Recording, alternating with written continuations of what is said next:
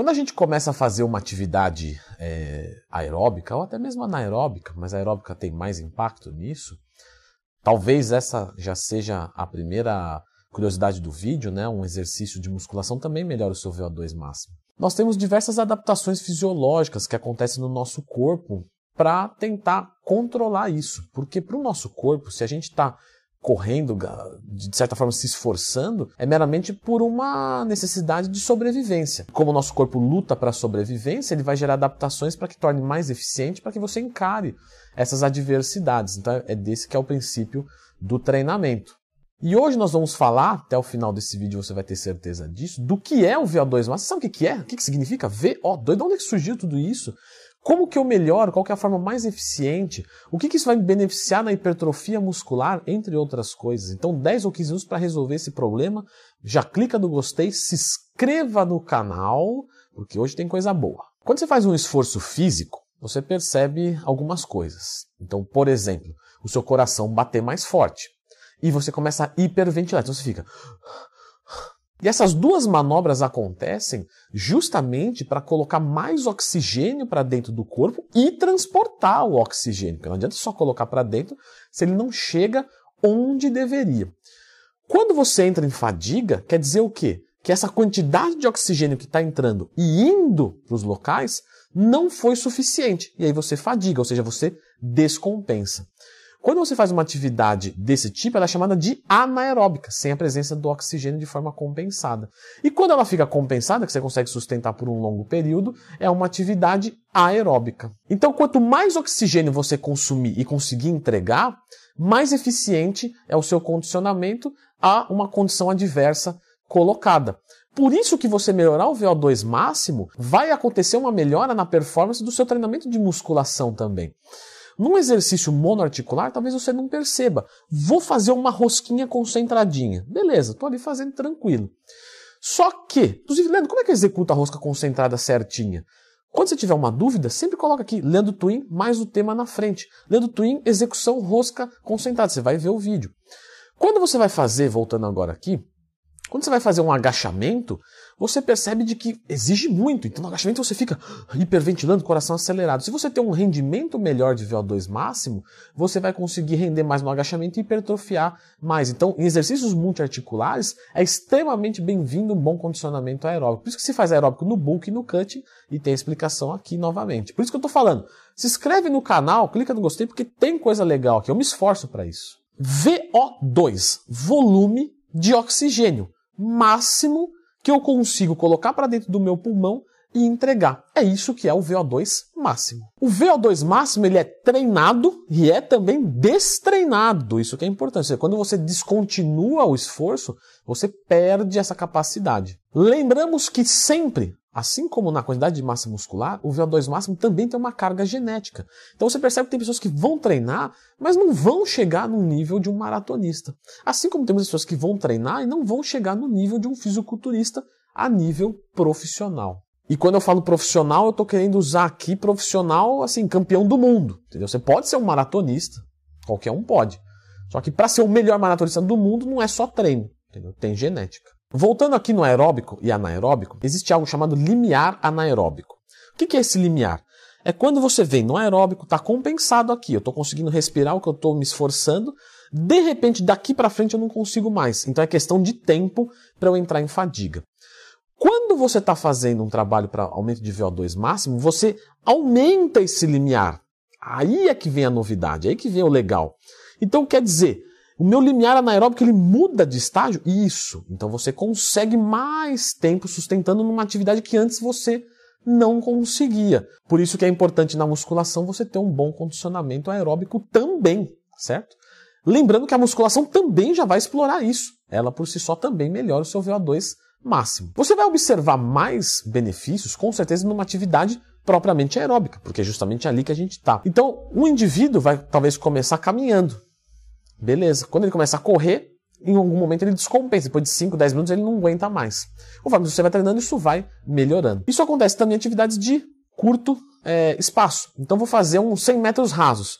O VO2 máximo também interfere. E por que, que eu estou falando tudo isso? Certo? Você, que é meu telespectador, ou meu aluno, por que, está me falando tudo de limiar? Porque é o seguinte, qual que é a melhor maneira de você melhorar o seu VO2 máximo? É quando você trabalha acima do limiar aeróbico. Só que aí você vai colocar o seguinte para mim, Leandrão, então quer dizer que a musculação é o melhor para a gente aumentar o, limiar, o, o, VO2 máximo. Por quê? Porque eu trabalho no limiar anaeróbico, né? Eu, eu coloco no, meu, no, no limiar assim como você acabou de falar. Então, não é. Sabe por quê? Porque você tem que trabalhar no, acima do limiar anaeróbico, mas por um espaço maior. Por um curto espaço, você não tem tanto impacto. Você vai trabalhar melhor as coisas anaeróbicas né, que vão decorrer desse exercício. Então isso quer dizer o quê? Quer dizer que você, para o jeito mais fácil de você melhorar o seu VO2 máximo é trabalhando acima do limiar anaeróbico, ou seja, uma atividade descompensada que vai chegar em fadiga, mas que vai levar um tempo para isso. E qual que é essa atividade? É o HIIT.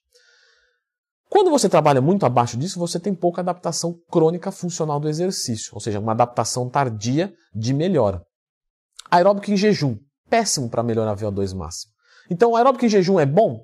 Para VO2 máximo, não. Para perder gordura, tudo bem, vai gastar calorias e beleza. Uma atividade aeróbica que fica ali próximo desse limiar é boa? É boa. Vai melhorar? Vai melhorar. Agora, que tal se eu ficasse dois minutos no meu limiar anaeróbico, no máximo?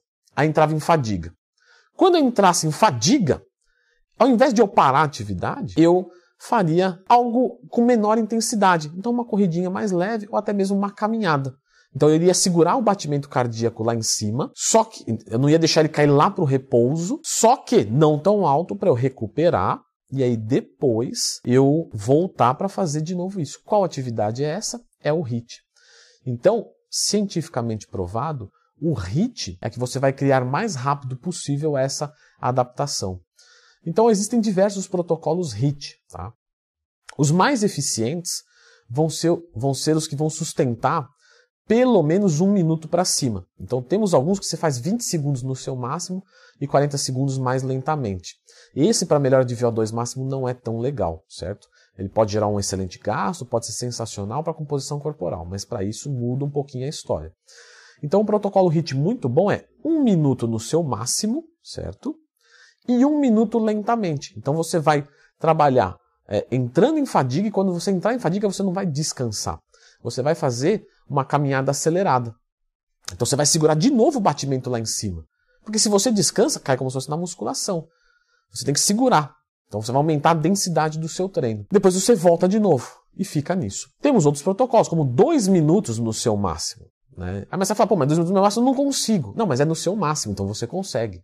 Você vai fazer uma velocidade menor, que você vai entrar em fadiga mais ou menos com dois minutos, com três minutos. E aí você reduz mais a velocidade novamente para um minuto. Posso fazer aonde? Na esteira, na bicicleta, na rua, onde você quiser. Qualquer tipo de aeróbico é melhor. Porém, se você quer melhorar uma corrida para um teste de aptidão física, para um TAF, você vai fazer corrida, você vai fazer específico. Se você é um ciclista, lembrando que ciclista não é o cara que faz ciclo de história anabolizante, é o cara que pedala. É, duas vezes essa piada ruim, né? Vocês incentivam, o cara se sente seguro para vir falar besteira. Se você é um ciclista, você vai fazer numa bicicleta, perfeito? Ergométrica ou não. Sempre específico da modalidade. Tudo parte agora do seu objetivo. Qual é o seu objetivo? Meu objetivo é hipertrofia e, em segundo plano, aumento de VO2 máximo para alguma atividade que eu goste. Então você vai montar o seu, seu plano para isso. Se ao contrário, não, meu plano é VO2 máximo, hipertrofia é segundo plano nem é meu plano. Tá? Então você vai fazer um treinamento muito mais voltado para isso. Então todo dia você vai treinar, é, você vai evitar fazer exercícios com peso em demasia, vou fazer só duas vezes por semana. Então tudo depende do que você quer para você. A gente sabe mais ou menos que uma hora, uma hora e meia de atividade física por dia é possível para a maioria das pessoas, com certo volume e intensidade. Então, se você quer mais melhorar o VO2 máximo, mais tempo para isso e menos para musculação. Se você quer o contrário, vice-versa. E assim vamos. Você não precisa usar o HIIT para melhorar o VO2 máximo, mas de fato ele é o que se mostrou mais eficiente. E temos algumas estratégias também para melhorar é, performance de uma forma geral. Então eu posso ter o mesmo VO2 máximo e render mais numa atividade. Como eu vou fazer isso, Leandro? Com a relação peso-potência. Vou dar um exemplo. Um caminhão tem 500 cavalos, certo? E um carro legal tem 200 cavalos, certo? Só que o carro anda muito na frente do caminhão. Um carro de 200 cavalos anda muito mais. Você fala, pô, mas aqui tem 500 cavalos. Sim, mas aqui pesa 4, 5 toneladas. No caso, o, o carro vai pesar uma, uma tonelada e meia. Percebe? Peso-potência. Então você tem muita potência, mas tem muito peso. Você pode melhorar a sua performance não aumentando o VO2 máximo e diminuindo o seu peso. E inclusive esse peso também envolve massa muscular, porque massa muscular é peso, certo? Claro que se você pesa 100 kg de massa muscular e de gordura, com a massa muscular você vai render mais. Mas se você pesasse é, com o mesmo VO2 máximo 70 quilos com massa muscular, você ia render ainda mais do que o cara de 100, perfeito? Então não é que musculação deixa lento, ela coloca peso no negócio. Então, uma dieta de redução de peso pode ser bem-vinda também para melhorar sua performance sem aumentar o VO2 máximo. Ainda que durante esse percurso você também pode melhorar o VO2 máximo. Temos que lembrar que, igual para a hipertrofia, a melhor maneira de melhorar o VO2 máximo é com a presença do carboidrato na dieta, certo? Então, uma dieta hipocalórica vai diminuir a velocidade dos seus ganhos de VO2 máximo mas pode ser que seja necessário e de, uma, de um contexto geral mais interessante, já que reduzindo o peso você aumenta também o rendimento. Cafeína pode ser utilizada e é muito bom. Teacrine pode ser utilizado e é muito boa. Um pré-treino, um termogênico, show de bola. Agora nós temos duas substâncias que são realmente impactantes para a melhora do VO2 máximo. Muito impactantes. E são, é, de certa forma, uma novidade já que quando você fala de estudar um nutriente, você está falando de estudar nutriente da década de 30, 40. Agora tem coisas de 10 anos para cá, então são muito recentes, que é o caso do GW50 é, 1516 e o SR 9009, que nada mais é do que em nome popular é, Cardarine e Stenabolic. Perfeito? Essas duas substâncias melhoram muito a eficiência aeróbica e é rápido. Se você toma um negócio de qualidade, e aqui tem muita fraude porque o produto é caro, mas se você toma um produto de qualidade, você vai experimentar um aumento de rendimento de forma rápida. Algumas pessoas mais sensíveis vão perceber uma melhora logo um, dois dias de utilização, uma coisa bem pontual mesmo. E as pessoas menos sensíveis vão perceber que com o empilhamento isso vai melhorar muito. Então, mais ou menos aí falando, todo mundo vai sentir até uns 10 dias uma melhora significativa no seu rendimento aeróbico com a cardarine ou o stenabolic. Inclusive pode combinar os dois. Eu, Twin, gostaria de entender mais sobre a cardarine. Qual que é essa via que é diferente da via da cafeína, não é? Porque senão tomava cafeína, tomava pré-treino, tomava... sim, é diferente. Quem já é inscrito no canal já sabia disso aqui, ó. Isso aqui, por isso que eu falo se inscreve no canal, clica no gostei. Isso é muito importante para você e para mim, para gente, para todos nós. Mas tem esse vídeo aqui tudo sobre a Cardarine, perfeito? Então fica com esse vídeo.